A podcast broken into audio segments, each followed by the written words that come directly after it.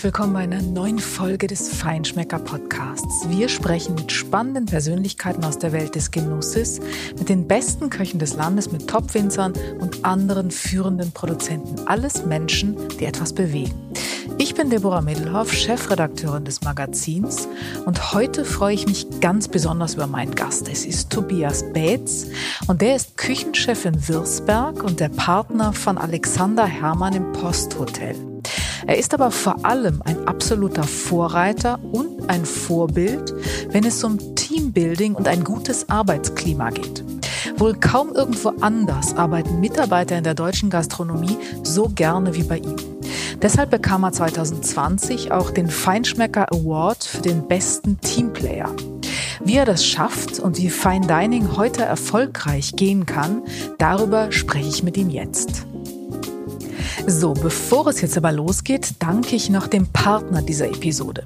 Es ist die neue Melitta Kaffeemanufaktur und das ist deshalb spannend, weil hier eine führende Brand mit einer wegweisenden Innovation gerade für Aufmerksamkeit sorgt. Melitta produziert in Bremen jetzt in einer kleinen Manufaktur hochwertige Spezialitätenkaffees. Dafür sind die Einkäufer weltweit auf der Suche nach besonderen Bohnen und Mikrolot-Kaffee aus kleinen Anbaugebieten und besuchen Farmer und Plantagen rund um den Globus. Nur ausgewählte Rohkaffees, die oft nur in kleinen Mengen erhältlich sind, werden in der Melitta-Manufaktur kontrolliert, gelagert und von einem erfahrenen Röstmeister im traditionellen Langzeit Trommelröstverfahren schonend auf 200 bis 240 Grad erhitzt und geröstet. Dauer und Temperaturverlauf werden dabei jedes Mal individuell festgelegt, um Aroma und Charakter der Bohnen optimal zur Geltung zu bringen. Echte traditionelle Handwerkskunst also, mit der in der neuen Melitta-Manufaktur elf hochwertige Spezialitätencafés entstehen. Es lohnt sich, die zu probieren. So, und jetzt geht's endlich los mit Tobias Betz. Herzlich willkommen, Tobias. Tobias Bates. Schön, dass du heute Gast im Feinschmecker Podcast bist.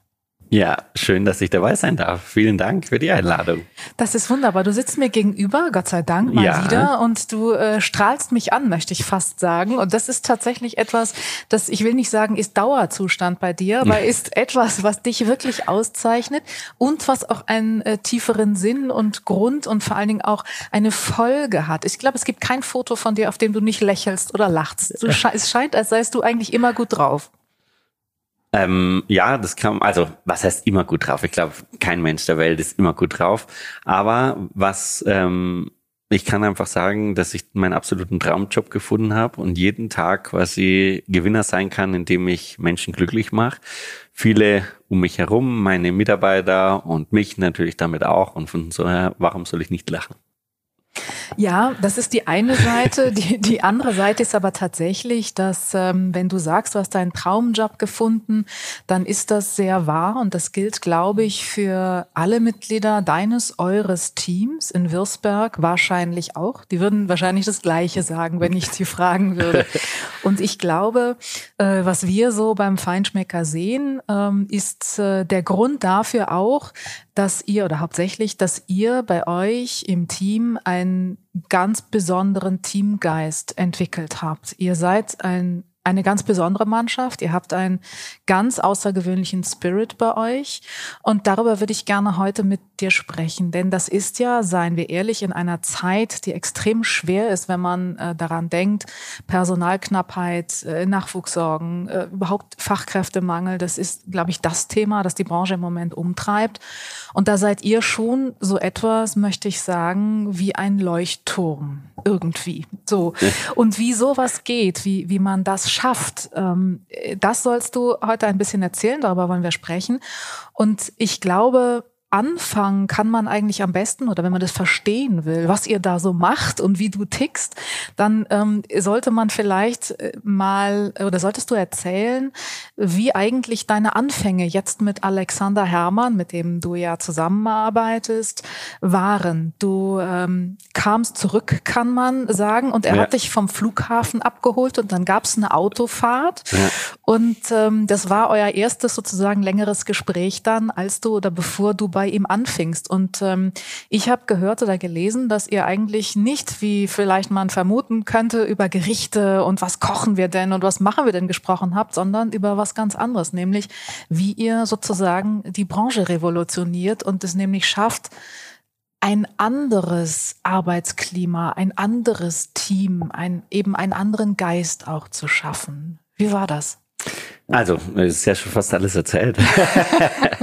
also es ist schon wirklich so, dass, und ich muss vielleicht wirklich noch eine Nummer vorher anfangen. Also ich habe Alexander Herrmann meine erste Kommistation verbracht, war dann wieder weg und bin später ähm, in Mallorca als Sous-Chef gewesen, im Restaurant Tristan auf Mallorca eben. Und ähm, dort war es so, dass ich gesagt habe, okay, nach vier Jahren Sous-Chef würde ich gern was anders machen und wollte nach New York gehen und wollte in New York nochmal die große Welt erleben und da nochmal irgendein tolles Restaurant besuchen. Es war aber so, dass in meiner Wohnung ähm, auf Mallorca quasi die, also das, die Wohnung über meiner Wohnung hat äh, gebrannt und das Löschwasser hat meine Zeugnisse zerstört. Und dann habe ich bei Alexander Herrmann angerufen, ich brauche noch mal ein Arbeitszeugnis. Und so sind wir erst überhaupt ins Gespräch gekommen und hat gesagt, wieso brauchst du Arbeitszeugnis? Ja, ich möchte mich bewerben, ich möchte nochmal jetzt quasi nach New York gehen. Und dann hat er gesagt, naja, nee, kommst nach Würzberg zurück. Ist ja fast New York. Ist fast New York. ähm, habe ich gesagt, ja, das kommt für mich nicht in Frage, aber er hat einfach nicht locker gelassen, hat immer wieder gefragt, komm doch mal und ich lade dich ein, fliegst mal her. Ich, wir haben die Küche umgebaut und so ein bisschen die Philosophie. Da braucht er jemanden, mit dem er das umsetzen kann. Und dann habe ich gedacht, okay, er lässt einfach nicht locker. Ich fliege nach Deutschland und schaue mir das an. Habe das gleich mit den Geburtstag meines Bruders, den 18. verbunden und habe gedacht, gut, dann kann ich gleich zwei Fliegen mit einer Klappe schlagen. Mhm. Aber dann war diese Fahrt eben. Wir sind von München nach Würzberg rund zweieinhalb Stunden gefahren und ähm, im Auto haben wir quasi eigentlich nur besprochen, wie Gastronomie ähm, ist und was da so alles abläuft, wie die Abläufe sind, dass viel Hektik, viel Stress, viel, rauer viel Ton rauer auch. Auch teilweise widrige Umstände, das muss man schon auch mal sagen, im letzten Eck irgendwo und einfach so, dass es keinen Spaß macht. Und ähm, darüber haben wir uns ganz lang unterhalten, auch wie wir Menschen sehen und wie er quasi, ja, bei ihm ist ja auch so, er ist quasi als kleines Kind hat er seine Eltern verloren und ist quasi immer als Teammitglied aufgewachsen, also mit der ganzen Posthotel-Truppe quasi hat ihn mit großgezogen. Und so ist er einfach auch Teamplayer hoch 10. Und das war für mich eben auch der Ansatz. Ich wollte quasi mit Leuten arbeiten, die es Spaß macht. Und wir hatten damals in Versberg ja noch nicht eine Gruppe wie jetzt. Es waren ja Le Leute, die hatten noch nie vielleicht teilweise was mit Sternegastronomie zu tun. Und insofern war das quasi die Aufgabe zu sagen, ich muss ihnen diese Neugier in den Kopf setzen. Ich muss ihnen Spaß vermitteln und ich muss ihnen quasi dafür begeistern, ein- Feuer zu entzünden, dass wir dann gemeinsam dran arbeiten können. Und das hat viele, viele Jahre gedauert. Also wir haben wirklich von, von ganz vorne angefangen. Wir haben nicht gesagt, okay, welche Gerichte machen wir jetzt? Das haben wir natürlich, also haben wir auch gekocht. Aber wir haben halt das gekocht, was wir imstande waren zu leisten. Also, was konnte dieses Team leisten? Und nicht, wie konnte ich mich sofort verwirklichen? Das war am Anfang nicht möglich, weil ich einfach nicht die Mitspieler hatte.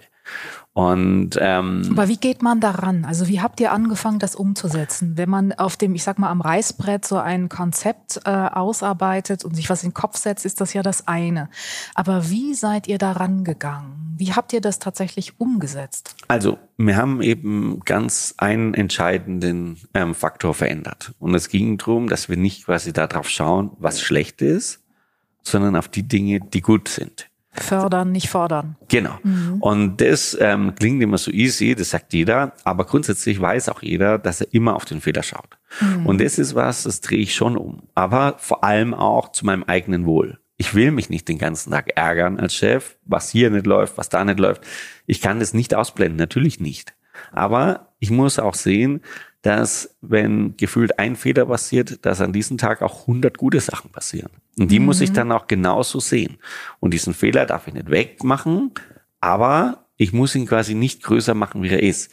Weil wie viele Fehler am Tag sind wirklich von großer Bedeutung? Das muss man mal sehen. Also wir schicken ja kein Stück Fleisch, was durchgegart ist, nach außen, weil natürlich haben wir das vielleicht dann verbraten, aber ist dieser Fehler jetzt so, dass ich sagen muss, ja, alles heute ist scheiße? Nein, ist es nicht. Ähm, das Fleisch war jetzt gerade nicht gut. Und so gehen wir einfach auch an die Sache ran. Also wie viele Fehler passieren? Zum einen oft aus Unwissenheit, weil die Leute vielleicht falsch informiert sind, weil die Leute aber vielleicht auch zu sehr unter Druck sind, dass sie das gar nicht schaffen können. Mhm. Und somit haben wir quasi immer gesagt, wir müssen das machen, dass unsere Leute das schaffen dass sie quasi, also von daher, Erfolgserlebnisse. die brauchen Erfolgserlebnisse und wir können mit einer Karte anfangen, wo wir den ganzen Tag da drin stehen und immer weiter und weiter und weiter und am Ende des Abends können wir es eh nicht schaffen und jeder ist frustriert, frustriert, frustriert. Und so haben wir gesagt, okay, am Anfang, die Gerichte, die sind quasi mit uns, mit der Mannschaft, mit den Leuten zusammen gewachsen. Und viele von diesen Teams sind heute noch bei mir, also auch nach elf Jahren. Mhm. Und jeder von denen hat sich als Spezialist entwickelt. Ja. Wir haben der, unser damaliger ähm, Patissier ist jetzt unser Food Scout, der quasi nur. Ja, zu dem musst du unbedingt gleich noch was erzählen, weil das ja. ist ganz, ganz, ganz spannend. Ja. Auf jeden Fall. Aber das ist ja genau der Punkt. Ihr ähm, entwickelt sozusagen die, die Position um die Mitarbeiter Absolut. herum. Ja. Also ihr fordert nicht eine Veränderung von Mitarbeitern, sondern ihr schaut, was können die, was können die und was kann ich denen geben, dass die sich entfalten können. Ja, ich gebe ihnen einfach nur das, was sie brauchen. Und da drin bestärke ich sie. Also das heißt, wenn der eine sagt, oh, sehr großes Hobby ist draußen rumlaufen, dann sage ich, super cool. Ich gebe dir mal jemanden an die Seite, der macht das auch, unterhaltet euch mal äh, und dann plötzlich bringt er jetzt halt immer Pilze mit. So, also weil er halt trotzdem weiterhin gern rausgeht und dann haben wir doch zwei Fliegen mit einer Klappe geschlagen.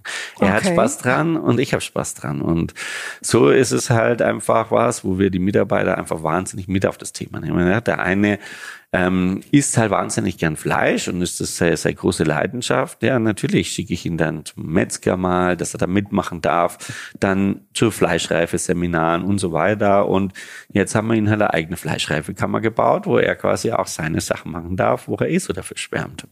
Mhm. Und somit binde ich meine Mitarbeiter lange ans Haus, die haben wahnsinnig Spaß, die kriegen alles, was sie brauchen. Und ich nutzte es, ihre, ihre Stärke quasi, um wieder in meine Gerichte einzubauen. Oder in unsere Gerichte. Auch das entsteht immer gemeinsam. Mhm. Ihr habt, glaube ich, auch im Team einen einheitlichen Look, einheitlichen Dresscode. Ich vermeide mal den Begriff Uniform. Das ist ja. schwierig. Ähm, Service- und Küchenmitarbeiter ähm, sind sozusagen auf Augenhöhe auch optisch. Ja, also es ist schon so, dass bei uns quasi, glaube ich, man auch rein von der Brigade her nicht unterscheiden kann, wer Küche und wer Service ist. Und das ist auch ganz bewusst so. Also das haben wir auch, äh, die Anja und ich, unsere Serviceleiterin und ich, haben da quasi eine Philosophie entwickelt, die Küchen-Service-Philosophie, nennen wir das ganz easy. Ähm, und da geht es darum, quasi Küche und Service quasi ganz bewusst miteinander zu verbinden. Und das heißt nicht, dass wir die Ästen nur raustragen und sie vielleicht mal bei den Mise arbeiten helfen.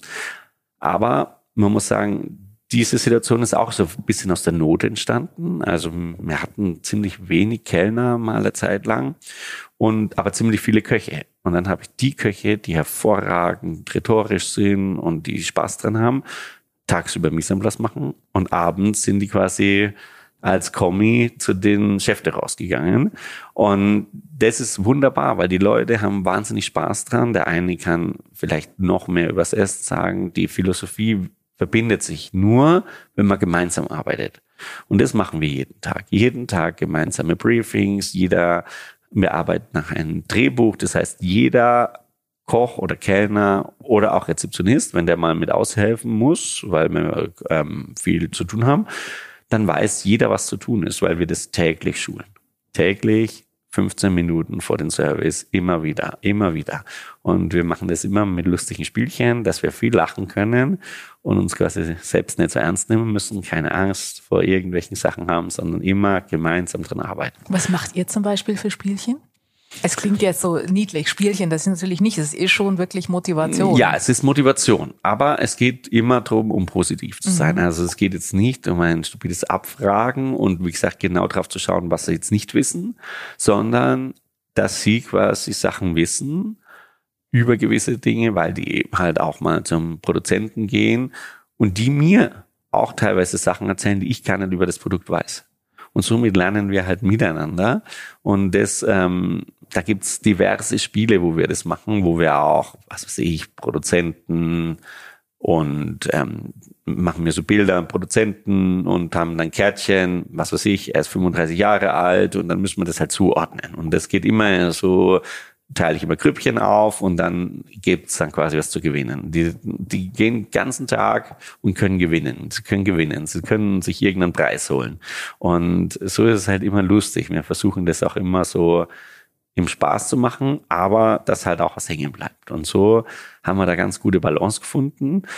Und erst wie wir das alles geschaffen haben, haben wir die letzte Bürde aufgehoben und die war, dass Service was anders trägt wie Küche. Und das habe ich dann vereinfacht. Und zu sagen, wir sind eine Mannschaft, wir sind ein Team, ein Traum. Und von daher ähm, tragen wir auch die gleichen Klamotten. Und ja, ich habe das schon oft auch vielen Kollegen erzählt, wie wir das machen. Es kommen auch ganz viele JE-Kollegen zu mir und schauen sich das an. Und am Ende sagen dann immer viele, naja, dann kaufe ich jetzt auch meinem Service ähm, quasi eine Kochjacke. Aber damit ist es nicht getan. Das ist ungefähr das, ungefähr das Gleiche, als wenn man sagt, ich nehme jetzt die Tischdecken vom Tisch und dann bin ich irgendwie plötzlich ganz locker. Genau, ja, mhm. genau, ja. So, bevor Tobias Bates jetzt gleich erzählt, warum Gefühle für ein Genusserlebnis so wichtig sind und was es mit dem Projekt Emotional Design und seinem Food Scout auf sich hat, habe ich noch einen kurzen Shot, so kann man wohl sagen, zum Thema Kaffee. Zu der neuen Melita-Manufaktur gibt es nämlich noch ein kleines weiteres interessantes Detail. Und dabei geht es um Qualität.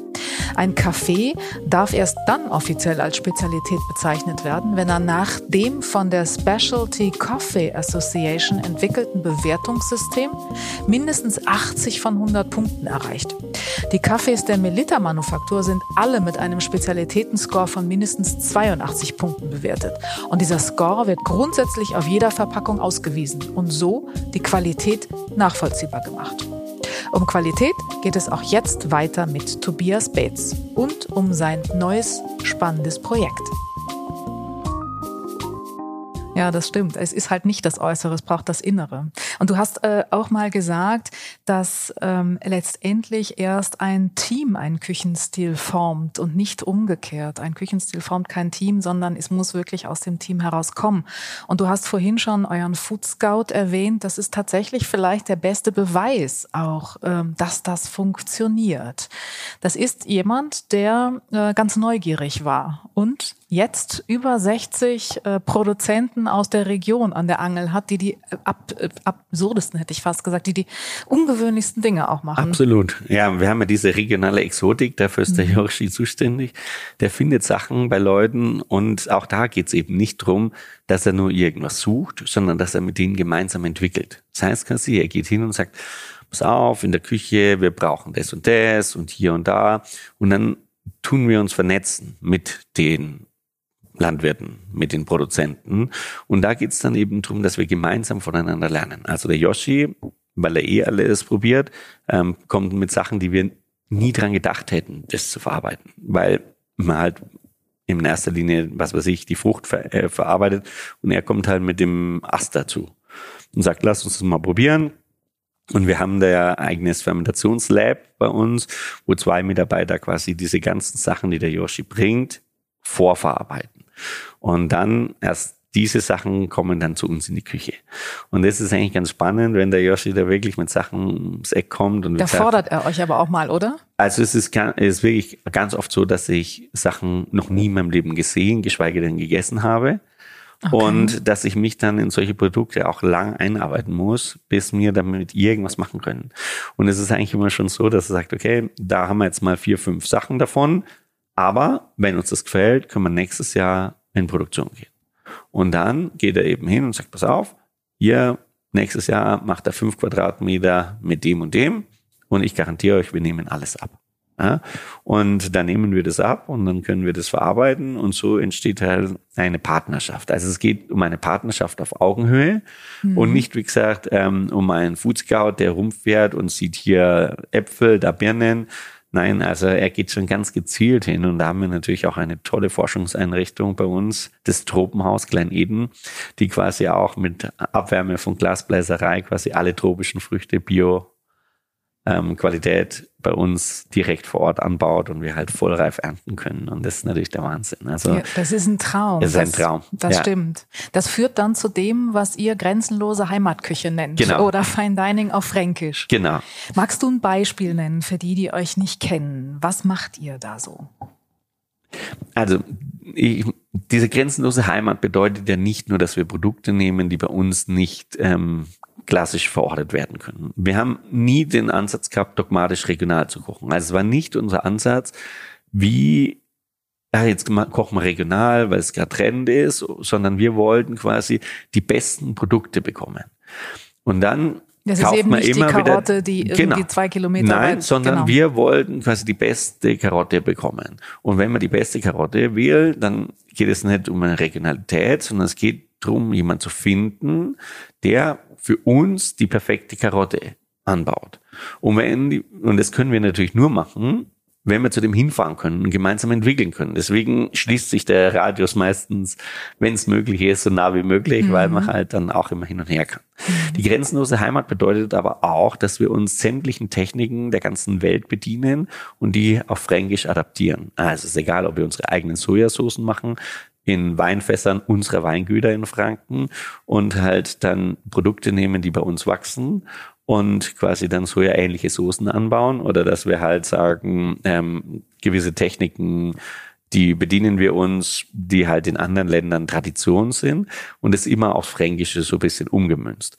Aber es ist auch so, dass wir ganz bewusst auch grenzenlos deshalb sind, weil wir halt Denkmuster sprengen. Also wenn wir halt sagen, mhm. okay, bei uns traditionell Blutwurst ist äh, das Größte, ähm, dann kann die bei uns auch vegetarisch sein. Weil wir sagen, das mag sein, aber grenzenlos ist da auch quasi der Mut, was Neues auszuprobieren. Das Rezept hätte ich gerne von ja, dir. Die ja, vegetarische das ist Blutwurst. wirklich, das die müssen Leute wir im Feinschmecker das. machen. Das machen wir. Das ist hiermit versprochen, Äh, oder? Dankeschön. Gut.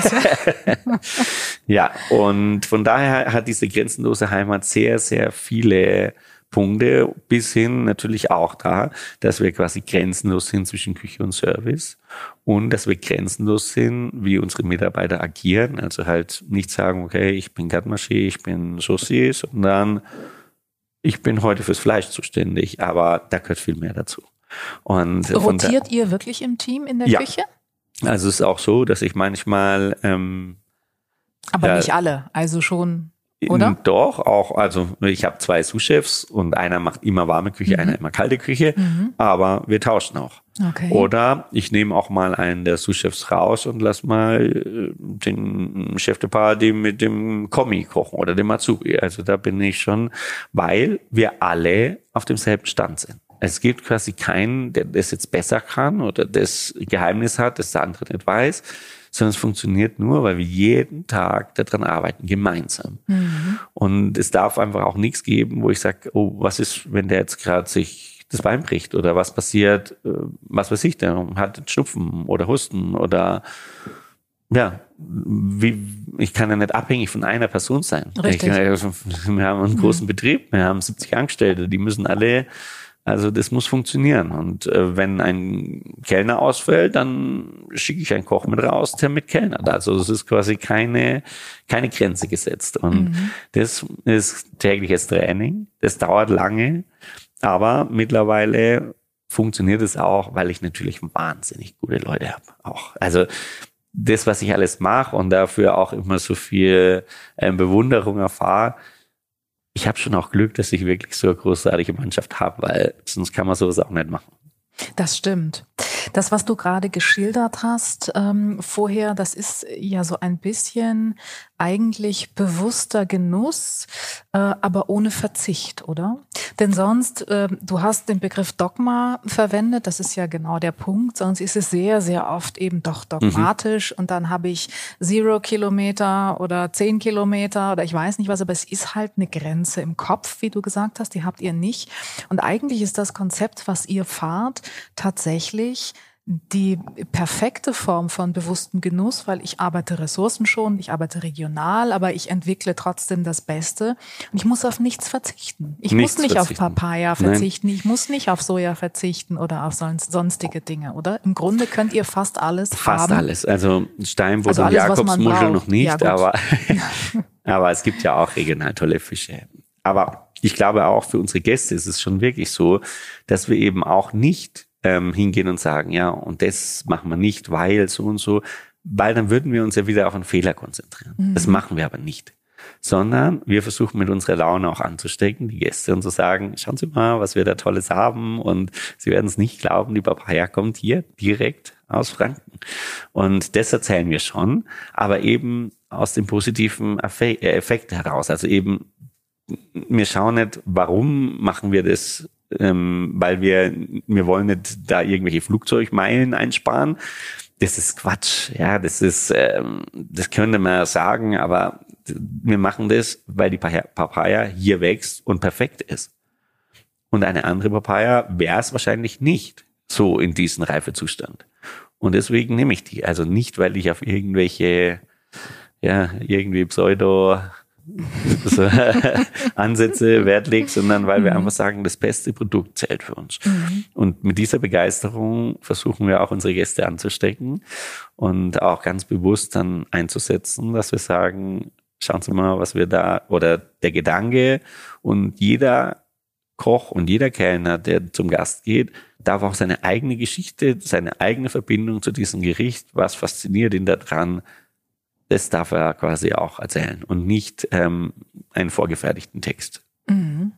Ihr habt jeden Dienstag, glaube ich, Kreativtag. Mhm. Wie muss man sich das vorstellen? Also es ist ja so, dass wir durch diese grenzenlose Heimat vier Menüs pro Jahr kochen und das heißt quasi zu jeder Jahreszeit. Es ist aber so, dass wir dadurch, dass wir eben alles regional beziehen, auch ähm, immer wieder vor Schwierigkeiten stehen der Haltbarmachung. Also das heißt, wir könnten im Sommer wahrscheinlich vier Menüs kochen, aber im Winter halt relativ keins. Und das ist halt so schwierig, dass wir uns quasi diese ganzen Top-Produkte eben auch auf dem Peak haltbar machen müssen, um sie entweder noch geschmacksverstärken zum, oder zumindest den Geschmack zu konservieren. Und insofern ist es sehr viel Arbeit. Und da haben wir ein Lab vorgeschaltet, die, oder eine Genusswerkstatt, die eben diese ganzen Sachen macht für uns. Also es sind zwei aus meinem Team, die das machen. Und dann geht es aber drum, das ist ja jetzt dann nur ein Eingangsprodukt. Jetzt müssen die Köche mit diesen Produkten kreativ arbeiten. Und ich finde, es geht nicht neben einem Service-Druck. Absolut nicht. Also nicht auf dem Niveau, Mhm. sondern da braucht man auch mal die Freiheit, da braucht man auch mal die Ruhe. Und natürlich macht man vielleicht für den nächsten Tag schon mal irgendwie, was weiß ich, einen Soßenansatz mit oder so. Aber grundsätzlich sind die frei, an neuen Gerichten mit mir zu arbeiten. Das heißt, wir kümmern uns heute drum, wie können wir diese Karotte perfekt einlegen zum Beispiel. Und der nächste arbeitet an was anderem. Und diese Werte werden alles notiert. Wir alles schreiben in ein System.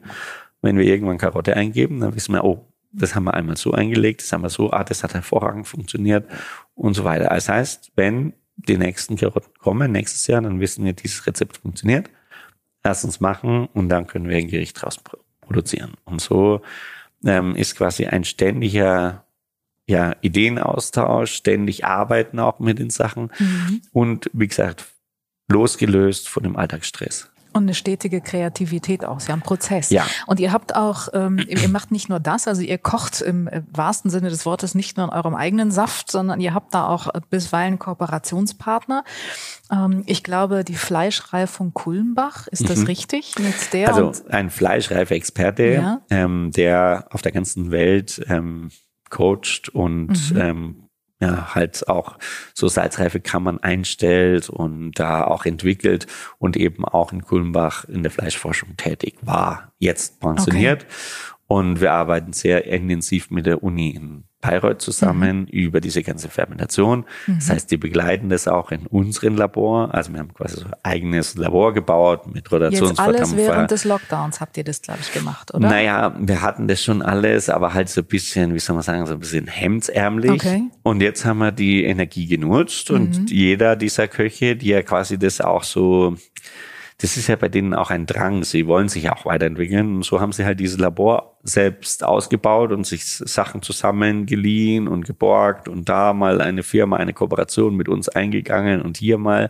Und dafür haben wir Rezepte entwickelt und so weiter. Also es war immer, wir haben uns das so ein bisschen, wie soll man sagen, so zusammengeschustert. Und jetzt ist das richtig cool mhm. und es mhm. macht richtig Spaß, da drin zu stehen. Und wenn man da mit Gästen auch mal hinter die Kulissen blickt, oder auch wenn ich jeden Tag da reingehe und schaue, wie es denen geht und ähm, was sie gerade machen, habe ich immer Gänsehaut, weil es einfach toll ist, wenn man diese Produkte sieht und wie wertvoll die da stehen. Die kriegen auch den passenden Rahmen. Okay. Und ihr veredelt beispielsweise mit Miso, glaube ich auch? Ja, wir, wir veredeln viel mit diesen Kochi-Pilz. Mhm. Ähm, wir veredeln aber, glaube ich, mit allen Varianten, die uns zur Verfügung stehen. Okay. Also egal, ob das jetzt Schimmel, mhm. Reifung ist, ob das ähm, Trocknen ist, ob das Räuchern ist, ob das Einlegen ist, ob das Milchsauer vergären ist, ob das, also es gibt, glaube ich, nichts, wo wir jetzt ein bisschen an Käse haben wir uns noch nicht gewagt, also, also frischen Aber Käse das kommt ganz sicher noch, oder? Aber also wir haben tatsächlich einen Kollegen, der sich jetzt da so ein bisschen einarbeiten will. Also ein neuer, neues mhm. Teammitglied, der ähm, ja verwandtschaftsbedingt auch jemand hat, der sowas macht und der muss jetzt mal ankommen, aber wenn er dann mal bei uns auch so sich heimisch fühlt, dann schauen wir mal. Dann haben wir vielleicht irgendwann noch einen Käse-Experten. Ganz sicher, ich könnte wetten, dass ihr den haben werdet. Alles das, was du jetzt geschildert hast, sind so viele Elemente, die wirklich einen echten Impact haben. Und ich glaube, alle diese Elemente zusammen schaffen am Ende ja das, was für den Gast dann wiederum auch ein solches Genusserlebnis äh, mindestens einprägsam, wenn nicht unvergesslich macht. Das ist letztendlich dann zeitgemäße Spitzengastronomie heute. Was bedeutet das für dich? Was braucht aus deiner Sicht zeitgemäße Spitzengastronomie heute? Was brauchen die Gäste? Was wünschen die sich? Also ich glaube, die Gäste ähm, brauchen Vertrauen und sie wollen ehrliche Sachen erleben. Und ich glaube, sie sind sehr spezifisch auch in der Suche, was sie erleben möchten. Also wenn ich Hummer und Jakobsmuscheln essen möchte, dann suche ich mir ein Restaurant, wo ich das essen kann. Wo ich dann auch so sitze, wie das dafür gehört. Und, ähm, wie sitzt man denn für Hummer und Jakobsmuscheln? Naja, ich finde schon, dass das ein, ein Förmlich. eine förmlichere ja. Etikette ist, wo man vielleicht mit einer Tischdecke, wo eben die auch bis zum Boden geht, vielleicht noch eine Tischdecke drüber und dann habe ich einen, ja, dieses Stuhl wie, wie ein König zu sitzen. So mhm. finde ich, ist mhm. es dann schon auch klassisch anmutend. Und äh, für uns ist es halt so, dass wir schon auch mit der Designhochschule quasi unser Restaurant so designt haben, dass das eben auch zu unserer Küche passt, mhm. zu unserer Philosophie. Und ähm, das soll ein ganzheitliches Erlebnis sein. Und am Ende sind wir natürlich auch ein Sterne-Restaurant. Deswegen schauen wir halt auch, dass es schmecken muss es immer. Gut ausschauen muss es immer. Es, ja. Aber es muss halt auch so sein, mhm. warum soll man nach Wirsberg kommen? Und jetzt haben mhm. wir mit 65 Plätzen ja auch ein relativ großes Gourmet-Restaurant. Allerdings. Und natürlich haben wir einen Chef, der uns immer viele Gäste nach Wirsberg das erste Mal bringt. Aber wir haben vor allem eine wahnsinnig hohe Rate an ähm, Wiederholungstäter. Mhm. Und das ist unsere Aufgabe. Und nach Versberg zu kommen, um immer wieder die Gäste, die sagen immer, ja, das ist ja noch besser wie beim letzten Mal, weil wir eben immer alles neu machen. Es ist nicht so, dass wir uns auf irgendwas ausruhen und irgendwie einen Stil weiterfahren, sondern es entsteht immer was Neues. Es entsteht immer was Next Level. Und so ist es einfach spannend, auch für Stammgäste immer wieder nach Versberg zu kommen. Und wie gesagt, Versberg, ähm, naja, sag mal so, wir sind nicht die Metropole, obwohl wir strategisch eigentlich ganz gut liegen. Hm, es ist nicht ganz New York, aber ein bisschen, ein bisschen New Yorker Geist weht dann doch durch Würzberg, das stimmt. Ihr habt ähm, ein Projekt gemacht oder arbeitet an einem Projekt mit der Uni Bamberg zusammen und einem Verhaltenspsychologen, Emotional Design. Mhm. Magst du dazu was sagen? Was ist, bedeutet das? Also erstens mal bin ich wahnsinnig fasziniert, wie gut sie vorbereitet sind. du. Wir waren beim Du, genau. genau. Ja, also Emotional Design ist eben, was nimmt der Gast wahr, was um sich herum passiert und wie viel nimmt er mit. Und dieser Psychologe, mit dem wir arbeiten, Klaus Christian Carbon, ist wirklich für mich einer der faszinierendsten Menschen, der auf der ganzen Welt Vorträge hält zu diesen Themen und in sechs verschiedenen Sprachen das macht und einfach ein Gast bei uns war und gesagt hat danach, das, was er heute erlebt hat, hat er noch nie erlebt. Wow. Und dann habe ich gesagt, so, was bedeutet das? Und dann hat er sich vorgestellt und dann habe ich natürlich gesagt, wow, von jemandem das zu hören. Er hat gesagt, das ist einfach ein Erlebnis. Und wir haben das angefangen vor sechs Jahren. Und da hieß es damals, oder hat er damals gesagt, wichtig ist für einen Gast, dass er nicht dümmer aus einem Restaurant geht, wie er reinkommt. Und das habe ich irgendwie lang. Sehr klug. Ja, ja. aber mhm. ich habe es lang irgendwie nicht so richtig überrissen. Und da ging es mir eben drum, oder ihm habe dann verstanden durch die Gespräche mit ihm, dass die Leute neugierig sind. Was mhm. passiert und warum ist es so? Und das haben wir wohl ganz unterbewusst ganz gut gemacht. Und jetzt ist aber halt mittlerweile so, dass er schon auch schaut, wie ist die Musik, wie ist die Temperatur und so weiter, wie ist die Haptik eines Tellers und all so Sachen. Jetzt sind wir natürlich ja kein Restaurant, die mit Illusionen arbeiten und so. Das ist es nicht. Aber wir versuchen eben trotzdem, das, was wir bisher instinktiv ganz gut gemacht haben anscheinend, ähm, trotzdem auch nochmal zu verstehen, um dann vielleicht zumindest ähm, kontinuierlich dran arbeiten können, dass es so bleibt. Weil es hat ja auch natürlich was mit Sinnlichkeit zu tun, also mit Sensitivität und mit Emotionen. Also ich ganz banal muss mich wohlfühlen, wenn ich da sitze und muss äh, erfüllt rausgehen und muss ein gutes Gefühl haben. Das heißt, natürlich muss ich beim Gast positive Emotionen wecken mit Absolut. dem, was ich tue. Absolut. Aber das ist ja auch, und da sind wir wieder dabei, das Schöne in unserem Job. Also ich glaube, wir haben so viel Zeit mit unseren Gästen auch, weil so ein Menü ja doch vier Stunden dauert. Das heißt, vier Stunden haben wir gemeinsam Zeit, einen richtig coolen Abend zu haben. Beide.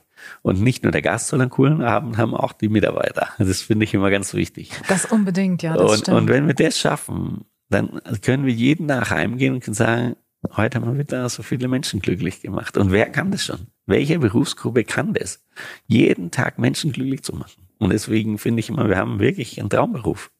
Das stimmt. Das, was du gerade gesagt hast, Menschen glücklich machen, einen coolen Abend haben. Ihr habt äh, ein Motto, das ich absolut großartig finde.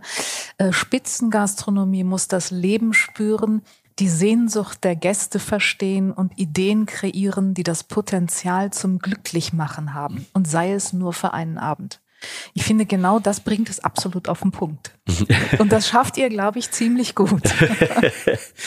ja, Dankeschön. Sag, sag, mir doch zum Abschluss bitte, lieber Tobias, wenn man so erfolgreich ist wie du, wie ihr es seid mit eurem Team, es ist ja das Team, du bist der Kopf des Teams, aber es ist das Team, das diesen Erfolg schafft. Und wenn man dann aber trotzdem so ehrgeizig ist, wie du es bist, du bist ehrgeizig, ähm, hat man dann sowas, hast du dann trotzdem noch oder gerade deshalb so etwas wie eine Vision für die Zukunft? Ja, also ich habe natürlich eine Vision und natürlich. Verrätst du sie uns auch? Ja, es ist aber bei mir schon auch so, dass ich, dass es eine lebende Vision ist, die auch tagtäglich so ein bisschen angepasst wird. Also ich möchte schon, dass wir irgendwann für das, was wir tun, einfach auch wie soll man sagen, die Branche ein Stück besser machen können, vielleicht als Vorbild dienen können. Aber es ist quasi schon so, dass ich weiterhin einfach mit diesen Leuten, wie ich es jetzt habe, möglichst lange gesund miteinander arbeiten können, weil das, was ich in meinen Träumen, glaube ich, so, so, so abbildet, das wird noch gar nicht alles sein, was wir schaffen können mit dieser Mannschaft, weil die einfach, ja, jeder läuft und jeder macht und jeder tut und es entwickeln sich, wie gesagt, immer wieder neue Sachen. Es kommt mal jemand Neues dazu, es geht auch mal jemand weg. Klar. Aber das gibt ja auch wieder Möglichkeiten, wieder Sachen zu verändern. Und diese Veränderung, diese Neugier und was noch alles kommen kann, ist für mich eigentlich die Vision. Also ich wünsche mir einfach, dass ich mit meinen Leuten so weitermachen kann. Und das ist meine Vision, was da rauskommt. Das werden wir sehen. Aber es wäre auch falsch, da quasi Erwartungsdruck oder irgendwas an mich persönlich und an mein Team, weil so haben wir noch nie gearbeitet, sondern natürlich haben wir Ziele, aber wir laufen nicht schneller, wie unsere Beine tragen können. So. Ich glaube, wir werden noch viel von euch hören. Wir können noch viel von euch erwarten und ich glaube, da geht noch einiges. Vielen Dank, lieber Tobias. Vielen Dank. Das war wieder eine Episode des Feinschmecker Podcasts. Mehr aus der Welt des Genusses gibt es im Magazin, jeden Monat neu im Zeitschriftenhandel und natürlich auf feinschmecker.de. Dieser Podcast wird produziert von Podstars bei OMR.